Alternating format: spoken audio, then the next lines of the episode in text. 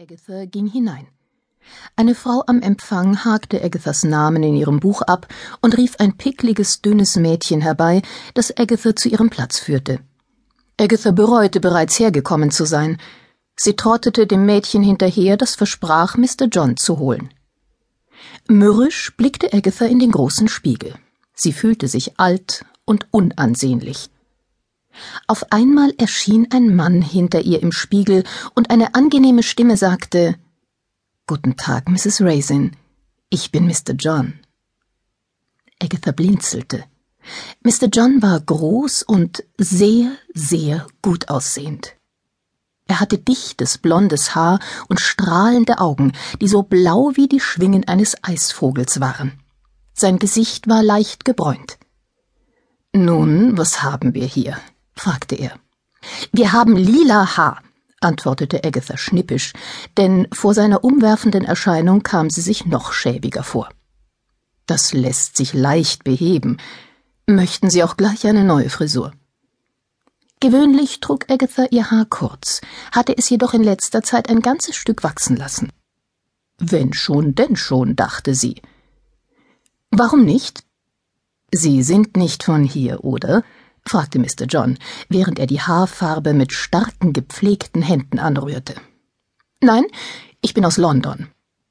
Agatha hatte nicht vor, Mr. John oder sonst jemandem von ihrer Kindheit im armen Viertel von Birmingham zu erzählen. Ich hatte eine PR-Agentur, die ich verkauft habe, und bin dann nach Carsley gezogen. Ein hübsches Dorf. Ja, sehr nett. Und wie gefällt es Ihrem Mann? Mein Mann ist tot.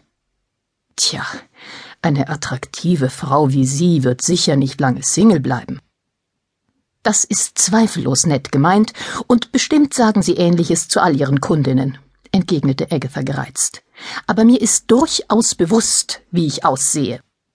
Ach, aber ich habe ja auch noch nicht Ihr Haar gemacht. Wenn ich damit fertig bin, werden Sie die Kerle mit Knüppeln vertreiben müssen. Agatha musste lachen. Sie sind sich Ihrer Fähigkeiten ja sehr sicher. Dazu habe ich auch allen Grund. Wenn Sie so gut sind, warum sind Sie dann in Evesham? Warum nicht? Ich mag Evesham. Die Leute sind nett. Hier bin ich der König. In London wäre ich inmitten der ganzen Konkurrenz nur einer von vielen. So, fertig. Jetzt lassen wir die Farbe einwirken. Ich stelle die Uhr. Sharon, einen Kaffee und einige Zeitschriften für Mrs. Raisin. Eine Frau war hereingekommen und saß nun auf dem Platz neben Agatha. Nochmal nachfärben, Maggie, begrüßte Mr. John sie. Wenn Sie meinen, sagte Maggie und blickte bewundernd zu ihm auf. Gefiel Ihrem Mann der neue Look? Dem gefällt gar nichts an mir. Maggies Stimme bekam einen quengelnden Unterton. Nichts als Beleidigungen von morgens bis abends. Ich sage Ihnen, John, wenn Sie mich nicht immer wieder aufmuntern würden, hätte ich mich längst umgebracht.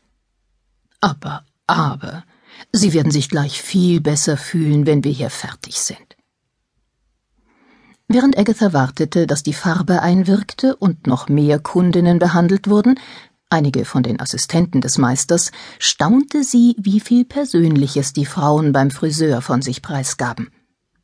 Verstohlen beobachtete sie Mr. John, der mit geschmeidigen Bewegungen hin und her eilte. Sie bewunderte seinen athletischen Körper, das blonde Haar und seine unglaublich blauen Augen. Und zum ersten Mal seit Wochen begann Agatha, sich wieder lebendig zu fühlen. Die Uhr klingelte, und Agatha wurde zu einem Waschbecken geführt, wo man ihr die Farbe aus dem Haar spülte. Danach ging es zurück zu Mr. John, der damit begann, ihr das Haar auf Wickler zu drehen. Ich dachte, es wird geföhnt? Ich werde ihr Haar aufstecken, Agatha. Sie heißen doch Agatha, nicht? Ein weniger atemberaubend aussehender Friseur hätte hierauf zu hören bekommen, dass sie Mrs. Raisin hieß, doch Agatha nickte nur. Sie werden es lieben.